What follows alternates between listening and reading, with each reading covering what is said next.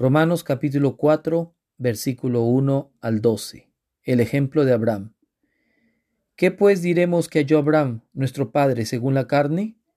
Porque si Abraham fue justificado por las obras, tiene de qué gloriarse, pero no para con Dios, porque, ¿qué dice la Escritura? Creyó Abraham a Dios y le fue contado por justicia. Pero al que obra no se le cuente el salario como gracia, sino como deuda. Mas al que no obra, si no cree en aquel que justifica al impío, su fe le es contada por justicia.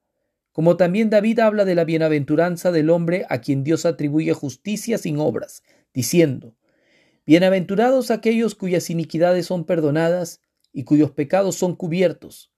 Bienaventurado el varón a quien el Señor no inculpa de pecado.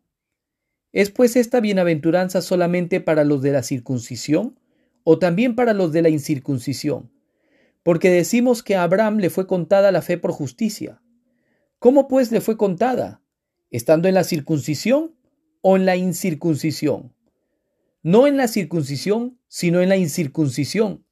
Y recibió la circuncisión como señal, como sello de la justicia de la fe que tuvo estando aún incircunciso, para que fuese padre de todos los creyentes no circuncidados, a fin de que también a ellos la fe les sea contada por justicia y padre de la circuncisión para los que no solamente son de la circuncisión, sino que también siguen las pisadas de la fe que tuvo nuestro padre Abraham antes de ser circuncidado.